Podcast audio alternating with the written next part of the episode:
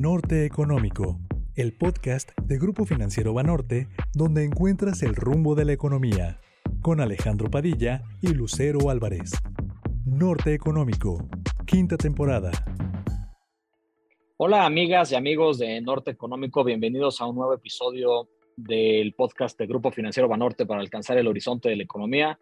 Los saluda nuevamente Alejandro Padilla, economista en jefe y director general adjunto de análisis. Y además de saludarlos, también me gustaría darle la bienvenida y saludar como cada semana a Lucero Álvarez. ¿Cómo estás, Lucero? Alejandro, ¿cómo estás? Hola a todos. Empezamos marcando el norte. El nearshoring podría ser el gran aliado del comercio exterior mexicano. Hasta el verano pasado, la demanda de espacios industriales aquí en el país aumentaba 42% anual y estaban en construcción en aquel tiempo más de 7 millones de metros cuadrados. Hablamos del doble de lo realizado en el 2021. Seguimos atentos de las cifras que arroja el segundo semestre del 2022. Mientras tanto, por sectores, el transporte sería uno de los mayormente beneficiados ante la necesidad de brindar servicios para trasladar bienes e insumos de México mayormente a Estados Unidos. Hoy platicamos con el ingeniero José Ramón Medrano Ibarra, presidente de la Cámara Nacional de Autotransporte de Carga. Alex, vamos a coordenada actual. Bueno, como tú bien dices, Lucero, vayamos a coordenada actual, especialmente en esta nueva modalidad dentro de Norte Económico llamada la ruta del nearshoring, en donde tratamos de analizar los temas más relevantes que están sucediendo hoy en día en México relacionadas al comercio internacional. Me da mucho gusto saludar y darle la bienvenida a José Ramón Medrano, quien como tú bien dices es presidente de la Canacar. Bienvenido José Ramón, muchas gracias por estar con nosotros en Norte Económico. Al contrario, muchas gracias, gracias por invitarme a sus órdenes. Pues, eh, ¿qué te parece José Ramón si empezamos a hablar justo del tema del nearshoring?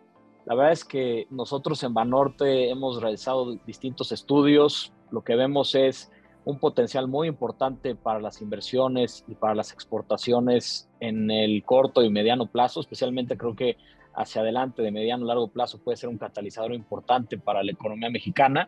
Ya hemos visto algunos indicios favorables, por ejemplo, eh, anuncios de inversiones eh, por parte de Volkswagen de ampliación de, de, fábrica en Puebla por 763 millones de dólares, Nissan en Aguascalientes por 700 millones de dólares. ya ha habido, eh, creo que, noticias que apuntan a una dirección favorable.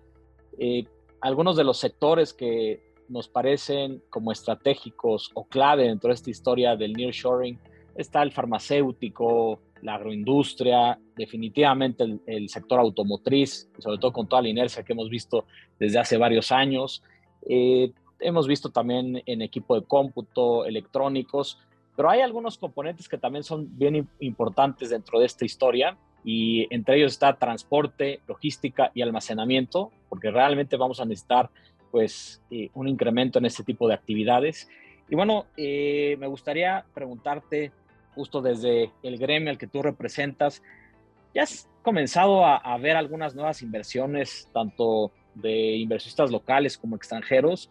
Y no sé si, dentro de esto nos puedas compartir algunos ejemplos de, este tipo de inversiones o de las estrategias que tienen en el sector de, transporte, por favor, estimado José Ramón. Mucho gusto. Yo creo que estamos ante un eh, parteaguas, una, un momento importante en el autotransporte nacional. Eh, no solamente los retos que ahorita seguramente tocaremos, eh, pero temas de mucha actualidad como lo que nos ha afectado a nosotros las disrupciones en la cadena de suministro de nuestros proveedores, principalmente proveedores de equipo de transporte. El día de hoy todavía no se regulariza esta situación.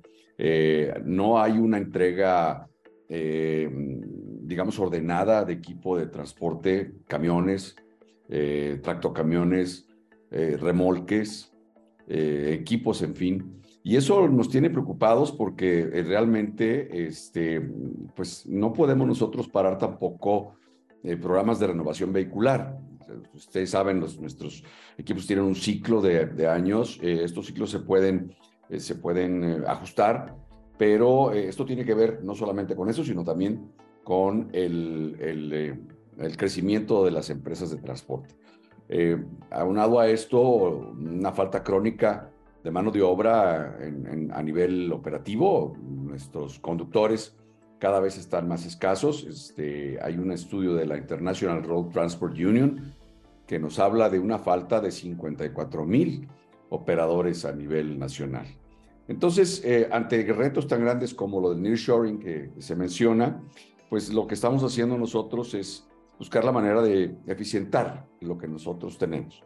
Y todo lo que en un momento dado se tenía en, em, en reserva de equipo, eh, eh, todo lo estamos eh, poniendo a trabajar. me refiero a hacer más con lo mismo. Em, ese, es el, ese es el panorama. Nos queda perfectamente claro que hay regiones que ya se empezaron a activar importantemente, como el norte del país, y me refiero a las ciudades grandes, fronterizas, Tijuana, mm, Ciudad Juárez, eh, el mismo Monterrey, que no es, no es este, una ciudad fronteriza, pero, pero está muy cerca de la frontera, pues ahí es donde empezamos a ver ya efectos importantes en, en la demanda de equipo, en la demanda de transporte. Siguiendo la ruta, José Ramón, eh, como comenta Alejandro, el Shoring ayuda justamente a fortalecer las cadenas de suministro que desde la pandemia, aquí lo hemos platicado muchísimo, sufrieron este importante impacto. El transporte de mercancía es un sector muy, muy importante, es clave para un negocio. Se trata de un servicio que vincula a la empresa con proveedores, con clientes, por lo que sabemos es esencial en, en la logística y en la cadena de suministro. Eh, ¿Qué papel eh, sigue jugando el sector transporte para el abastecimiento? Eh, estamos hablando ahorita de retos. Ahora, viendo el panorama desde las oportunidades, ¿qué opinas? Fundamental, ya que el 80% del comercio internacional se mueve por carretera. Entonces, cualquier alteración en, los, en los flujos de mercancía entre México y la frontera, básicamente la frontera norte, pues mete presión a nuestra actividad. Eh, nosotros vemos sus crecimientos importantes en los últimos, en los últimos meses eh, en, las exportaciones y en las importaciones hacia Estados Unidos y Canadá. Eh, quiero decirles que esto, esto no es de ninguna manera nuevo. Cuando el, Tratado de Libre Comercio inicial empezó a trabajar, nosotros empezamos a sentir demandas importantes y el, y el transporte reaccionó. simplemente les quiero dar un dato. Por cada punto del PIB que, crece la economía en México, el transporte tiene que crecer 1.7 veces. Entonces, ustedes se dan cuenta de que, de que nosotros pues, hemos estado reaccionando siempre ante, ante las, eh, las necesidades del país y pues ustedes no han escuchado realmente que haya existido crisis en algún sector o en algún segmento de la economía por, por, por falta de transporte.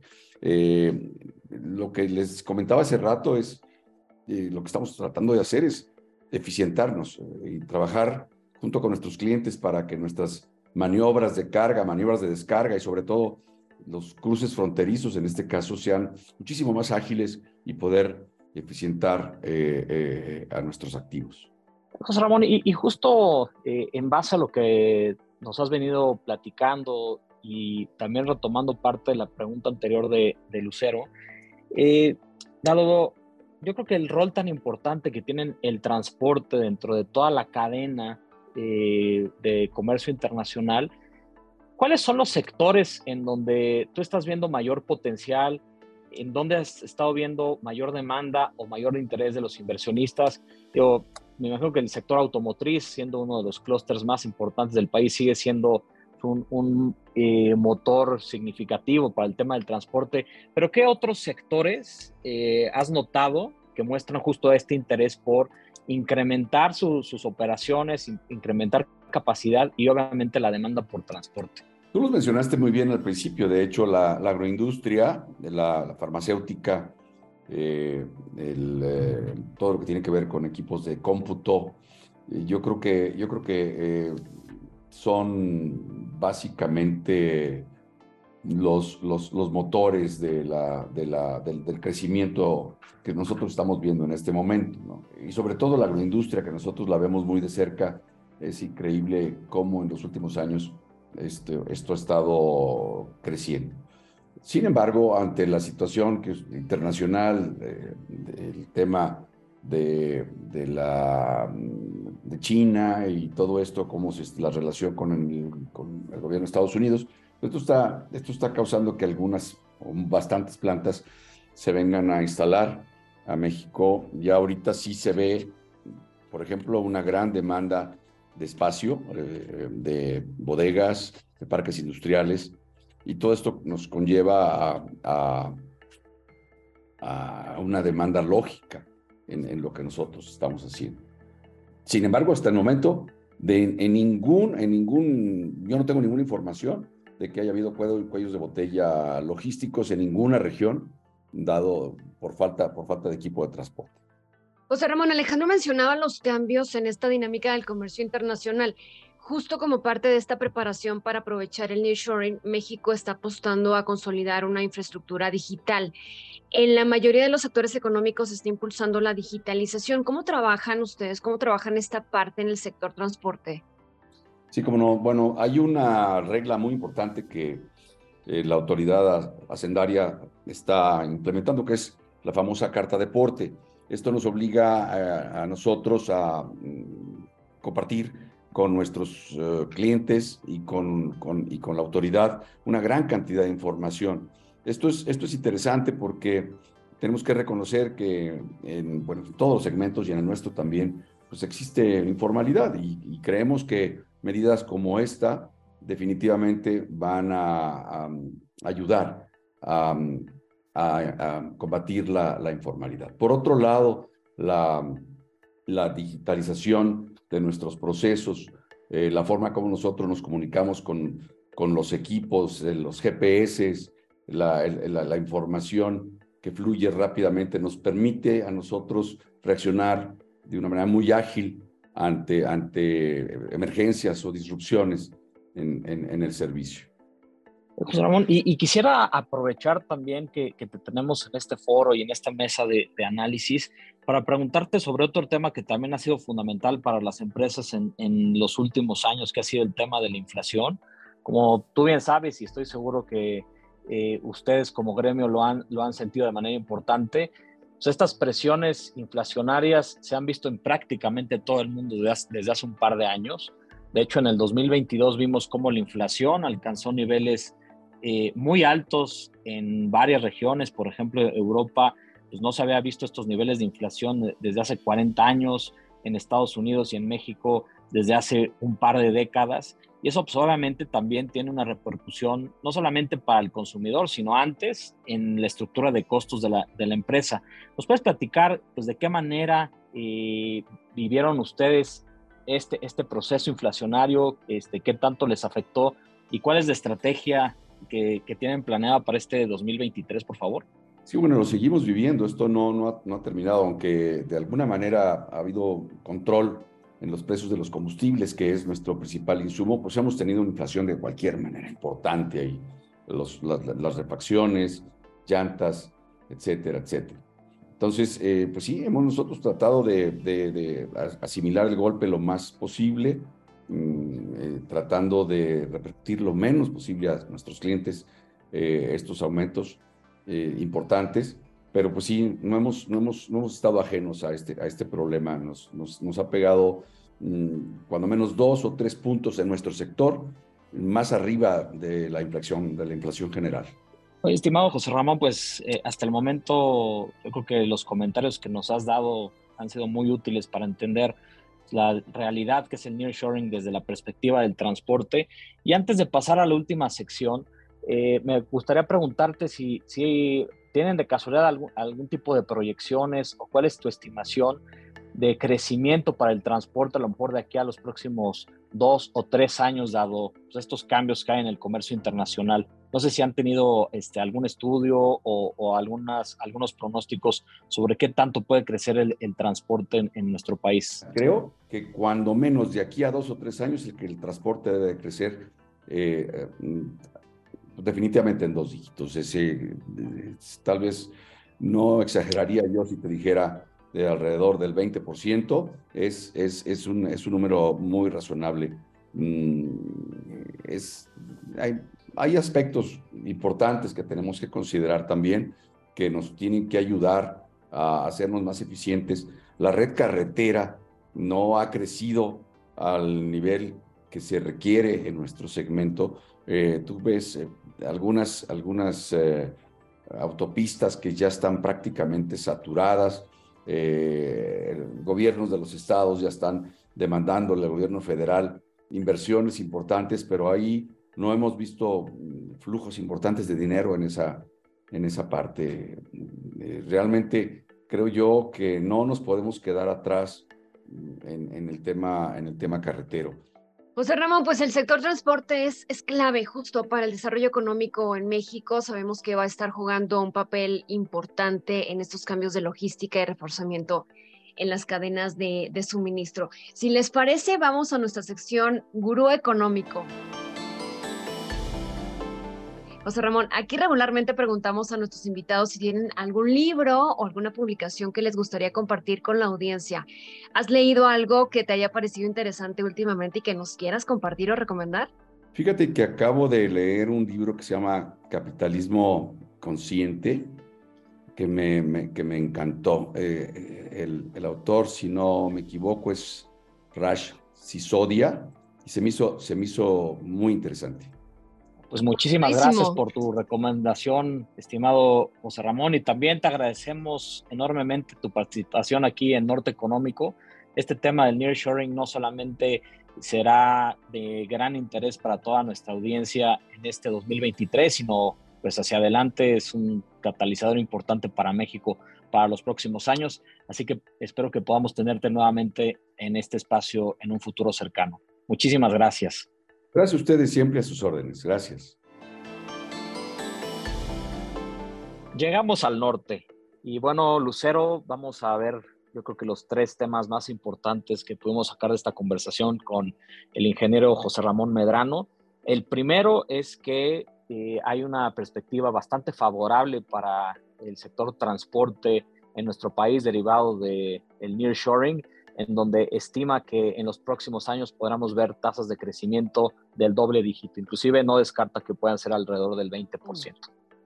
Alejandro, y de esta plática destacamos otros eh, puntos importantes. Por ejemplo, se mencionó que el 80% del comercio internacional se realiza por carreteras. Vemos que el transporte es clave, es importante para el nearshoring, así que por cada punto de crecimiento del PIB, el sector transporte tiene que crecer 1.7 veces. Y un tercer punto que también nos comentó José Ramón Medrano es que el sector transporte pues, no ha estado exento de los efectos negativos de la disrupción en la cadena de suministro, de estos cuellos de botella que hemos vivido en todo el mundo. Y ante esta situación, pues han tenido que ser mucho más eficientes, tanto en el uso de vehículos como el de transportistas. Y bueno, Lucero, pues llegamos al fin del episodio de hoy.